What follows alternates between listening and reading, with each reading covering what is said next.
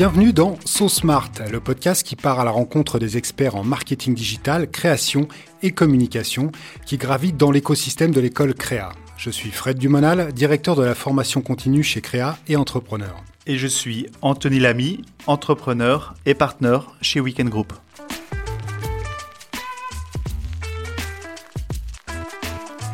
Salut Fred. Salut Anthony. Comment ça va? Ça va bien, merci et toi? Écoute, ça va pas mal. On est de nouveau euh, avec un, un, invité en anglais cette semaine, Paul Bogue. Très bien, Paul Bogue. Et qu'est-ce qu'il fait, Paul Bogue, dans la vie? Paul Bogue, c'est un des experts du, dans le marketing digital, non pas du côté technique, mais plutôt euh, de tout ce qui est usability. Euh, donc, euh ce qu'on appelle l'UX, tout ce qui va être le contenu de ton site, les textes, etc., pour optimiser euh, la, la, performance de ton site. Et donc les performances, euh, je pense l'exemple le plus parlant, c'est quand tu un site de shopping, euh, il fait en sorte de t'aider euh, euh, d'aider ouais, la boîte, mais d'aider aussi les gens à euh, comprendre comment utiliser le site pour euh, convertir, pour te faire acheter le produit convertir, euh, je sais, je sais pas comment dire ça, maximiser, les, maximiser les ventes, exactement. C'est vraiment un gourou là-dedans, le mec, tout comme Brian Solis. Là, on était plutôt un, un gourou euh, au niveau théorique, euh, bon, même si je pense qu'il connaît très bien la pratique, etc. Mais là, Paul Bogue, c'est le mec, il a les, les, les mains dedans. et il a un site, ça s'appelle Bogue World, qui on n'a pas été dans tout, tous les détails, donc euh, je vous invite d'aller voir, à aller voir le site où euh, il, il, partage en fait tous ses secrets. Le gars, il, il, travaille en mode complètement open source et il partage tout. Euh, tu as tout qui est, qui est dispo. Et, et bien sûr, c'est un consultant, donc c'est son business. Donc, euh, je crois que si tu veux aller plus loin, euh, pas hésiter à, à, le mandater. Donc voilà. Bah allons-y. Allez, c'est parti. Hello, Paul. Thanks for joining us. We're very lucky to have you as one of our very first guests to our So Smart podcast. As we just explained to you, this podcast is created as a new way to inspire all the young people from Créa in SEC and, and beyond, of course. So um, every day in our school, we have talented experts, um, and our goal is to capture here what's top of mind for them. So before we start, would you mind just giving us um, a few words about you and what keeps you busy these days? okay.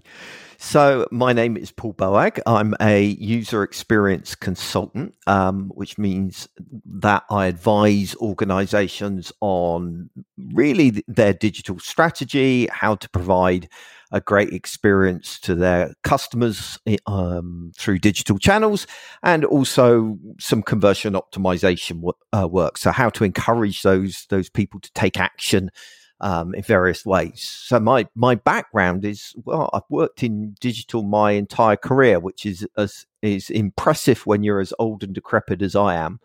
Um, so I started um, working with IBM back in 1993 on the first ever multimedia PC that IBM produced. So that was the first computer that had a, a sound card and a CD-ROM. So yeah, these days it makes me sound really ancient to talk like that. But yeah, 25 years of working in the digital field. Sounds so good. The first IBM with a with a sound card. Yeah, yeah, that's really? right. Yeah, that was uh, the very first project. Well, one of the things that I remember that that amuses people the most is we wanted to um, produce a multimedia guide on how to use your computer because for a lot of people it was their first computer and we had um, a little, basically a, a, a, woman would a talking head, you know, was basically explaining to you how the, your computer worked, and there was a little video playing, and the CD-ROM was so slow that to to play back that video it could only be 160 pixels by 120 pixels. And we discovered that if we had a red background, which we had originally, it wouldn't compress well enough to stream off of the CD ROM. So, you know, that was the kind of thing that we were dealing with right back then. Yeah, very different world. Some kind of a rude uh, user experience. Oh yeah, it was horrendous. Yeah, yeah, it was a ter- terrible user experience. Although there were some nice details. They, I remember that they in the back of the PC we used to color code all of the ports so that people knew what cable to plug in where. Th- little things like that, which were quite good. But no, the the CD-ROM was terrible. Okay, can, can you just explain what is user experience for the the people that are listening? The, the, yeah, you say that like a throwaway comment, like it's a really easy thing to answer. There, there is huge debate about what is user experience and what isn't. Um, my definition of it is that it is about providing um, the best uh, experience across all touch points for today's connected consumers. So it's really for me it's about the the integration of digital touch points with with traditional touch points. Um, and providing that great user experience extends well beyond the edge of the screen. So it's not just about creating user interfaces on apps or websites, but it can also be about what your company's return policy is, or it might be about um, you know, whether people can pick up the phone and talk to you and what that experience is like when they do. And so it's about how all of these different points um, fit together. The controversy comes about, well, what's customer experience compared to user experience. And these days, there really is very little difference because so many of our, our experiences as consumers now have digital touch points involved in them. Okay. What, what kind of touch points are you talking about, if we have to explain?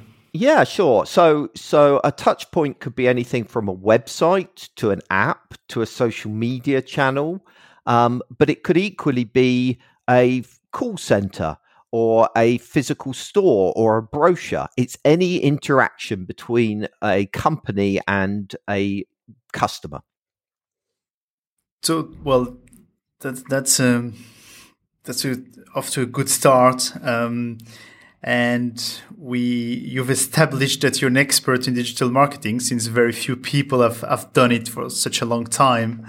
Um, and I, I suspect you are helping companies drive impact, right? So that's mm-hmm. probably something that is very much top of your mind. But um, let's let's talk about these days. Like you, you, I'm sure you've seen. Like I've read your blog. I've seen all the stuff you've done.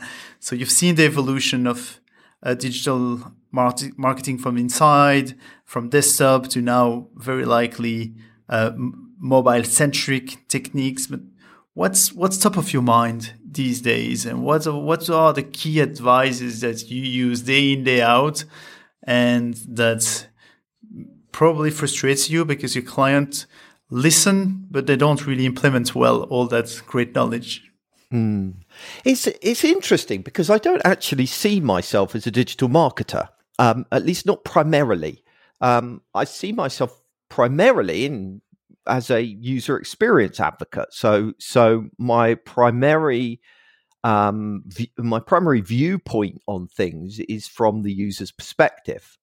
Um, now, actually, that has a huge amount of overlap with digital marketing because I think good digital marketing um, is is something that puts the user's needs at the center. So, so in other words, um, if you want people to do something, maybe you want them to sign up for your mailing list, um, uh, which is a common call to action on many websites. You have to provide them with value. Um, every every interaction, everything you want someone to do requires providing them with value in some way and being able to demonstrate that value in a very clear um, and simple way. So I guess I kind of am a digital marketer, but maybe not from the traditional point of view. So, and that's sometimes where you you kind of run into roadblocks. So you were talking about um, advice that I give that that people maybe ignore. Um, and the biggest example of that would be something called dark patterns. So dark patterns are effectively um, manipulative techniques that are often used in digital marketing to um, uh, kind of bounce people or or con people into doing something they wouldn't naturally do. So a good example of that is to add something to somebody's shopping basket without actually asking their permission. Um, uh, but there are many, many kind of manipulative techniques. Another one would be scarcity, where you go to a website and it says, "Oh, you know, there's only three rooms left for this hotel. You know, book now," and there are 28 people looking at it. And these kinds of techniques um, uh, work. They do absolutely work, but they come with long-term business cost, um, where they undermine the relationship and the trust between a company and um, you know, prospective customers. So, so that is probably one of my biggest areas. And actually, the book that I've just released um, came out a couple of days ago, called Click, is essentially um, making the business case for not using these kinds of techniques and proposing uh, uh, uh alternative approaches that are more built around providing value and a good experience to customers. Okay, can you can you give us a few good examples of how do you provide value? Of hope? Sure. I mean, in actual fact, probably the most simple way um, of, I mean, uh, there's kind of two types of value, right? There's there's value in the kind of more obvious sense that you know, um, for example, if you sign up for my mailing list, I will give you whatever some some incentive, okay, and that whatever might be, you get a copy of my book, or it might be, you know, you get 20% off or that kind of thing. But actually, the most valuable commodity for the majority of people, certainly within Western countries, is time. We are incredibly time sensitive. Um, and so we become very, very frustrated with websites that waste our time. So as a result, the best thing that you can actually do to improve your conversion rate um, isn't trick people, but is actually just to make things incredibly easy and intuitive. Um, so a lot of the work I do is around reducing something called cognitive load, which is the amount that people essentially have to think when they interact with a product or a service that that um, you know that they're using online. Um, so it might be you know well, you know what it's like. You know, when you go to a website and they ask you for a really complicated password, for example, or it forces you to create an account before you can make a purchase. All of these things slow us down from completing the task. Um, and the, the the longer we we spend doing something, the more likely we are to just give up and go to someone else where it's easier and quicker. Yeah, makes makes a lot of sense. You you mentioned Paul the the, the word trust. Mm -hmm. What does it mean for you in your in your daily basis and in your job? Yeah, sure. When I talk about trust, I mean at the center of any transaction that takes place, either in the real world or online, there has to be trust, right? So if you're buying something from me, you have to trust A, that I'm capable of delivering it, B, that I will deliver it, and see that I provide value for money, right? So as a result, we've got to nurture trust between us as as as website owners or people designing the user interface or writing the copy or whatever else and the end user um, so so that that trust is built through lots of little um, elements so for example if you go to a website and it's full of spelling mistakes. Okay. That immediately makes you a little bit unsure about the site. You know, if if these people have got uh, missing basic errors on their website, does that mean there are going to be basic errors in the product or service that they're delivering? Um, equally, an unprofessional website, a website that is badly designed, makes you think, "Oh, you know, is this is this a legitimate business? Are they real, or are they, you know, is it some kind of con, or you know, that kind of thing?" Um, uh, but but equally, it could be other things like you know, if if a company has got a a really uh, aggressive return policy that can undermine trust. You know, so oh, I have to return it within three days to get my money back. Well, I know that the statutory minimum in in the European Union is 14 days, so that's suspicious. Or it could be in um, in using these kinds of dark patterns. If you spot, because often we spot dark patterns, we see them, even though they influence us on a subconscious level, we're aware they're there. And so immediately that undermines trust. You know, some you we've all been, haven't we, to hotel booking sites which talk about scarcity. And it doesn't leave you with a good feeling, does it? It leaves you feeling like they're trying to manipulate you. Um, so all of those things will destroy the fundamental trust that needs to be in place for any transaction. So, so sorry, it makes me. So now you you are you telling us that each time I see these scarcity metrics, they're faking it, or, um, or only a few of these guys are doing it? Uh, some some people fake it, some people don't. Um, but even uh, I, I, it's not necessarily just about whether they're faking it or not. It's why they're putting it there, right? They're not putting it there to, to helpfully provide you with some information. Uh, they're putting it there because they know that it will rush you into making a decision that potentially you might later regret. So let me give you an example. I don't know whether you're aware of a site called Etsy. Um, so, so Etsy provide handmade, handcrafted goods, right? If you go to their website and you look at um, a particular item, it will say to you things like "last one in stock." Well, hang on a minute. This is Etsy. Everything is handcrafted, right? Everything is a unique item. So, so you you're obviously only saying that to encourage me to buy.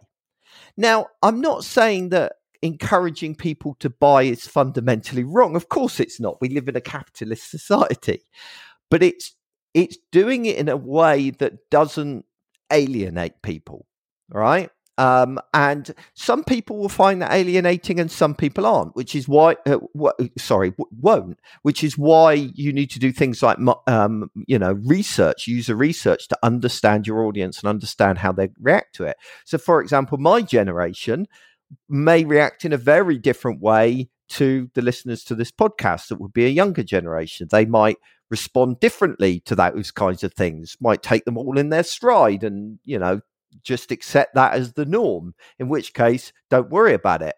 Unless, of course, your audience is an older generation like me. Makes sense. And um, so, uh, sorry, I'm, I'm, i might try to get all of your tricks, um, but don't don't disclose everything if if you don't want to. But so oh, no, I just. um, but that's a, that in itself is a really interesting thing you just said there because I do I give away absolutely everything. All of my knowledge, you know, if you go to my blog, it's got 15 years of every every secret I know, everything I know. And that is really good for building trust. Okay. But people still hire me because they you know they they don't have the time to do it themselves or they can't piece together all the different parts of it or they've got questions or whatever else. So so actually being open honest and transparent is one of the best ways of of building not only a reputation but also uh, becoming seen as an expert and in addition to becoming trustworthy Okay. Okay. Sorry, good. that was so a tangent. I'll be, I'll, uh, very good. So I'll be sh- shameless in asking questions. Yeah, go for uh, it. Such as like what? so I was wondering, like, what are then um, uh, very good examples of websites you you you have um, top of mind, saying, okay, these guys do it really well, like in um, terms of trying to get, getting people to transact with them.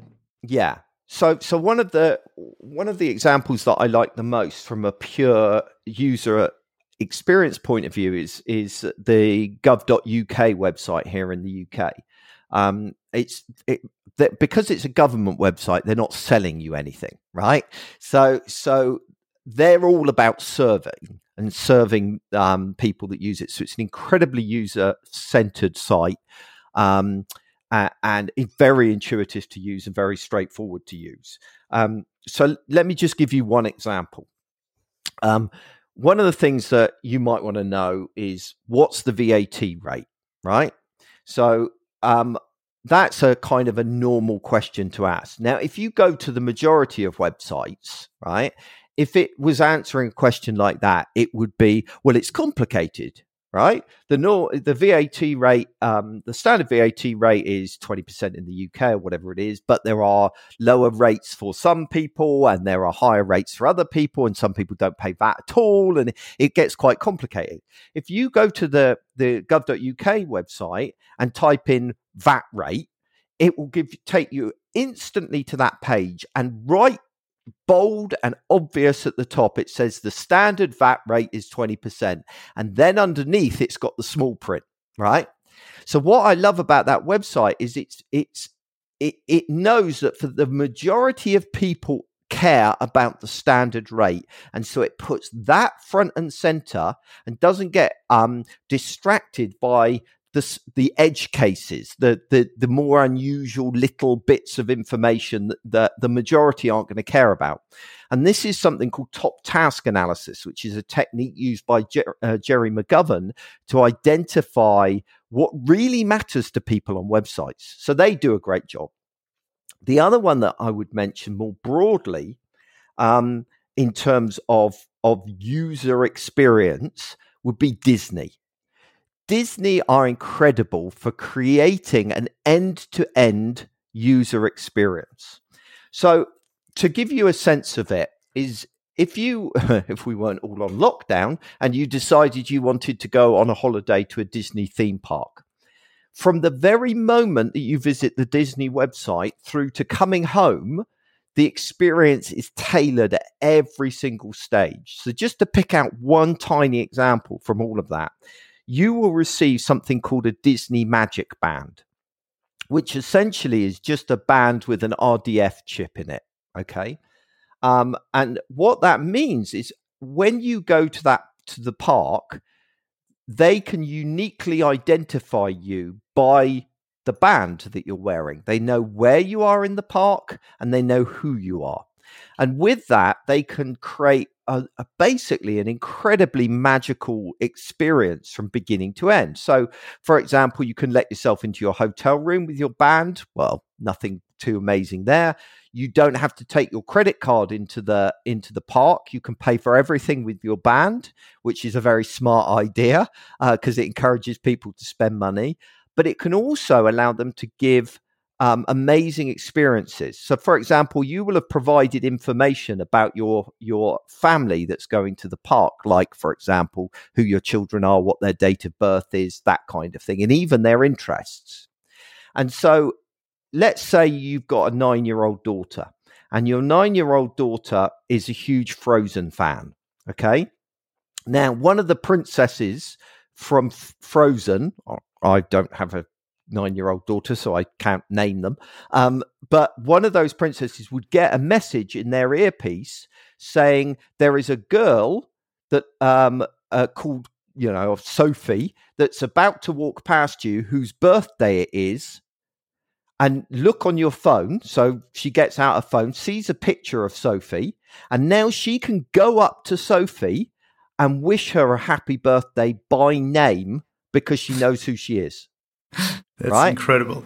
That is a good user experience. Another example of that is can be scary though. It, it, yeah, depending on the context. you know, I think in a Disney park it kind of works. You wouldn't want it. Yeah, it does. No, it does.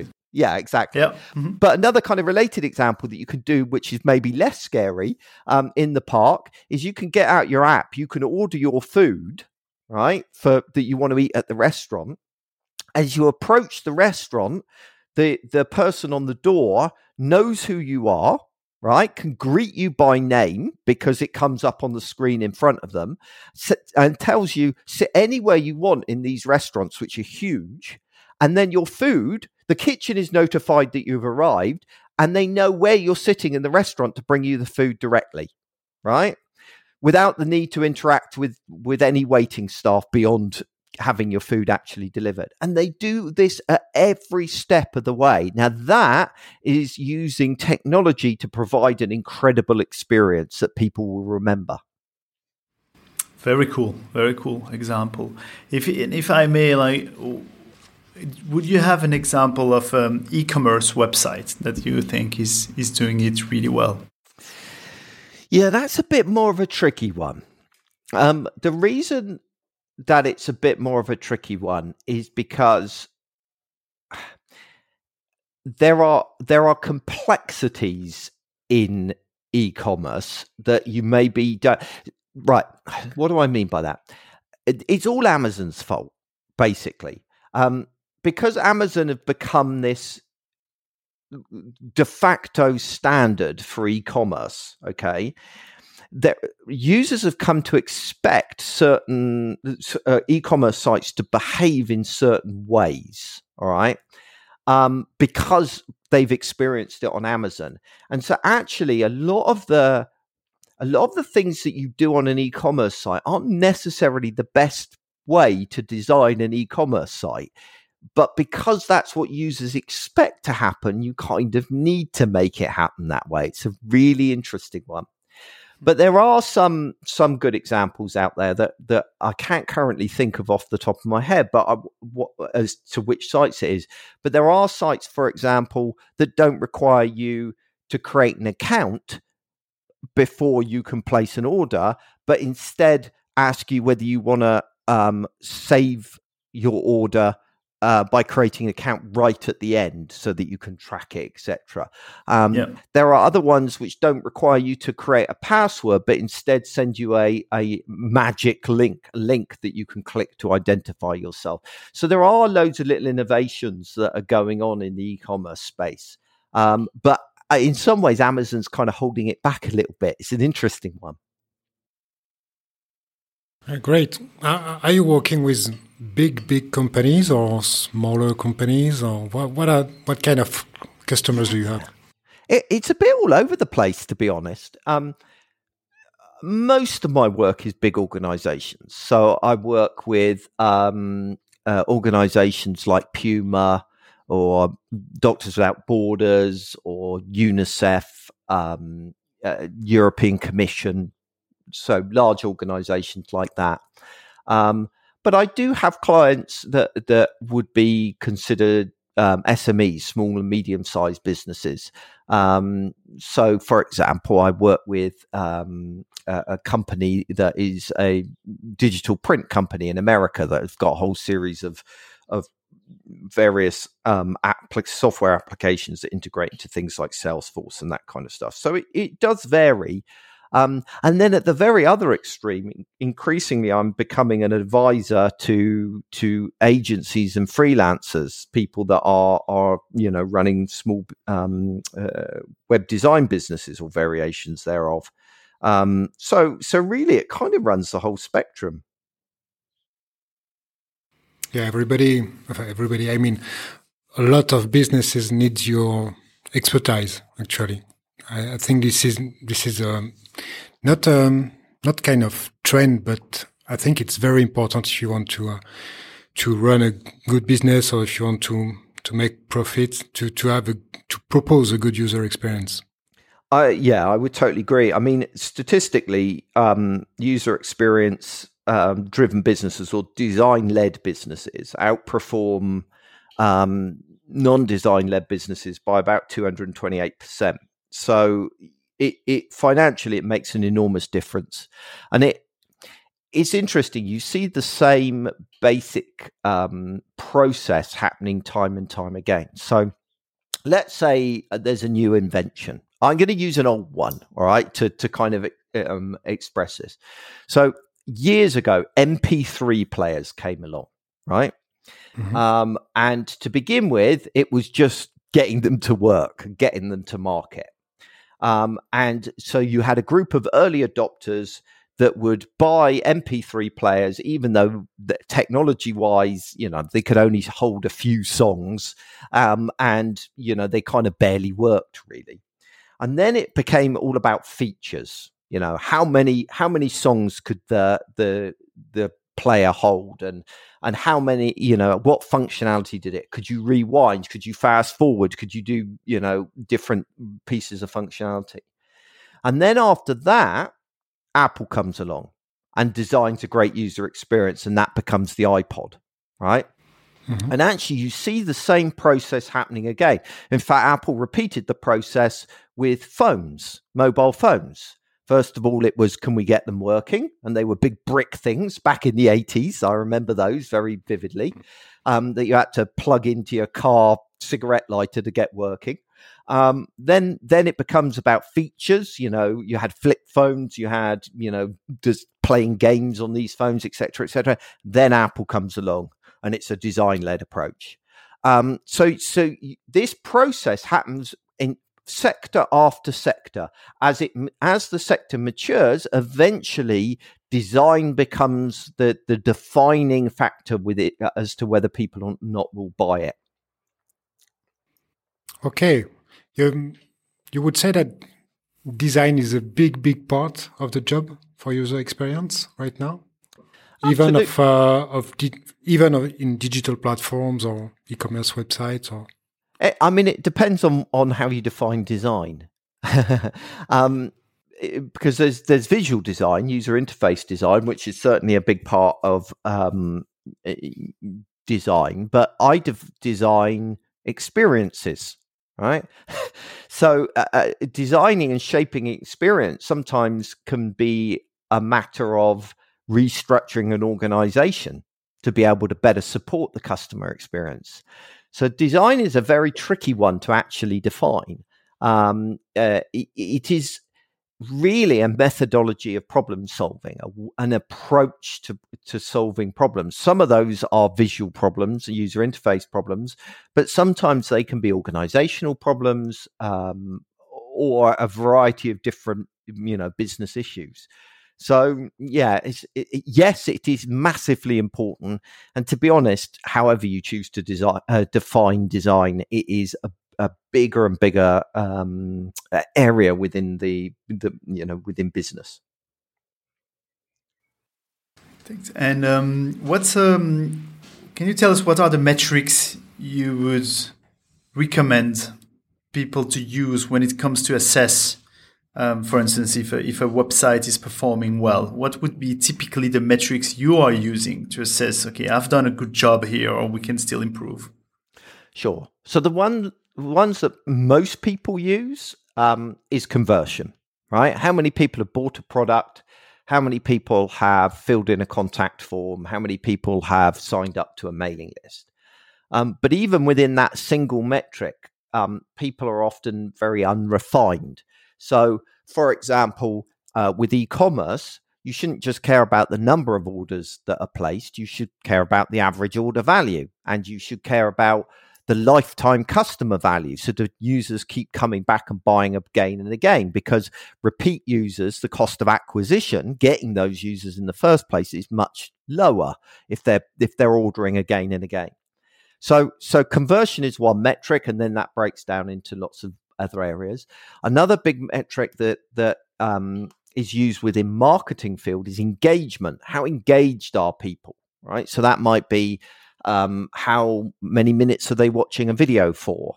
Um, you know, how many pages are they visiting? Do they leave comments? Do they share? Do they like? Do you know those kinds of uh, areas? And then the third area um, that I'm no doubt biased towards is usability. Right? How how easy is it to use a particular interface or website or app or whatever? So that's measured by um, time to complete task or number of mistakes made or things like that. Um, so, so there are actually kind of three metrics. If you go to my website um, and and search on key performance indicators, you'll find an article where I break all of that down in a lot more detail. Very good. Uh, we'll, we'll make sure we'll add the link to that page on, on the comments below below the podcast. So we are um, uh, just being told we are not running out of time. It's about half an hour we've been discussing. So it's time for me to ask you one of the key question uh, we like to ask um, for um, youngsters listening to us is what is the best advice you would want to give young people today? What should they start doing uh, when they're done listening this podcast. That's really interesting because the the class that I taught um, with you guys, they asked me the same question, um, and it's a very common question. And I, I, in some ways, I can understand people asking me that. But on the other hand, I'm not sure I'm really the best person to answer it. I, I will come up. I don't think there answer. is a good or a bad answer. yeah, I will. I will come up with an answer, but I, I want to kind of caveat it by saying my experience, right? Bearing in mind what we were saying right at the beginning of this this show, that we were saying I started off in my career by making you know CD-ROMs for computers that have long since become obsolete my my career path is not going to bear any resemblance to the career path of those listening to the show right now.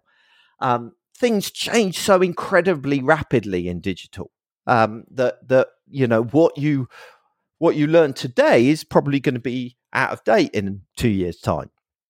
Um, so, and that that actually leads me on to the answer I, I guess I want to give to that, which is that being said, right? That rate of change being considered, I think the advice I would give is to focus on soft skills, right? So, so I'll explain what I mean by that in a minute. Um, so, so a soft skill are things like ability to work in teams, leadership roles, um, those kind of skills that that aren't directly related. It's very easy when you when you work as a, when you're training to be a designer or a developer or whatever it is to become fixated on the latest tool or the latest framework or the latest, you know, should I be using Figma or Sketch? Should I be learning PHP or ASP or React or whatever else? And we get fixated on these things, but those will come and go, right? those aren't what last. And if you want to build a long term career, you need to focus on the, the skills that do not change. And uh, those are people skills. Okay. Because you're always going to be working with people, and people don't change very much. So the ability to work well in teams, the ability to um, uh, you know, sell your services and, and, and, and present a compelling argument. And all of those kinds of skills are the things that, that are the good long term investment. Well, excellent. That's a, that's, a, that's a very good advice. Thanks. Thanks a lot. And, um, and thanks a lot for your generosity and for, for making the time being with us today and sharing so much. Thank you, Paul. Bye. No problem. Absolute pleasure. Bravo, vous avez écouté ce podcast jusqu'au bout. Merci d'en parler autour de vous et de donner une note. 5 étoiles, si possible, sur votre plateforme d'écoute favorite. Le Studio.0 et ce podcast sont réalisés grâce au soutien de l'école Créa Genève et de l'agence Wow, une des meilleures agences. Voire la meilleure agence en marketing digital dans la région. Tous les liens mentionnés dans ce podcast ainsi que ceux vers nos sponsors se trouvent dans les notes sous cet épisode. Merci Fred. Merci Anthony. Ciao.